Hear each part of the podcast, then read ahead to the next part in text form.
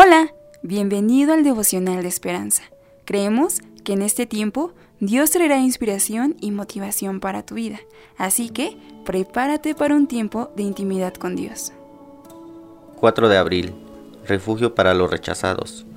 Ten misericordia de mí, oh Dios, ten misericordia de mí, porque en ti ha confiado mi alma. Salmo 57. El autor nos dice, George Whitefield fue uno de los predicadores más brillantes de la historia. Sin embargo, su vida tuvo controversias. A veces su práctica de predicar al aire libre para incluir a más cantidad de gente recibía críticas por parte de los que cuestionaban sus motivaciones. El epitafio de Whitefield arroja luz sobre su respuesta a las duras palabras de los demás.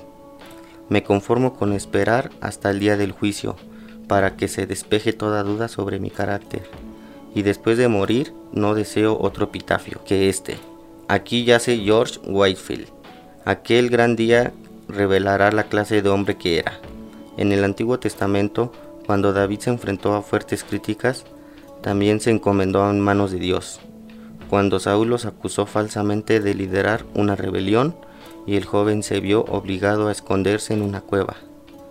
David escribió sentirse entre leones entre hijos de hombres que vomitan llamas, sus dientes son lanzas y saetas, su lengua espada aguda. Pero incluso en esa difícil situación, acudió a Dios y encontró consuelo en él. Porque grande es hasta los cielos tu misericordia y hasta las nubes tu verdad. Cuando otros nos malentiendan o nos rechazan, Dios es nuestro refugio. Este, este devocional nos hace hincapié en que Mientras nosotros tengamos a Dios en nuestro corazón y en nuestras vidas, no importa que los demás nos den las espaldas.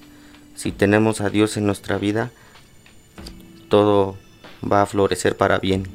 Dios siempre será nuestra guía y nuestra fortaleza. Dios nos acompañará en todo momento. Oremos. Señor, te damos gracias por este día. Te doy gracias porque tú siempre has sido el sustento de mi vida. Te doy gracias porque nunca nos has abandonado, porque siempre has estado al pendiente de nosotros, aun cuando nos sintamos refugiados, tú serás nuestro mejor aliado en todo momento. Tú estarás delante y detrás de nosotros en todo momento. En el nombre de Jesús. Amén. Esperamos que hayas pasado un tiempo agradable bajo el propósito de Dios. Te invitamos a que puedas compartir este podcast con tus familiares y amigos para que sea de bendición a su vida. Puedes seguirnos en Facebook, Instagram, YouTube y Spotify como Esperanza Tolcayuca. Hasta mañana.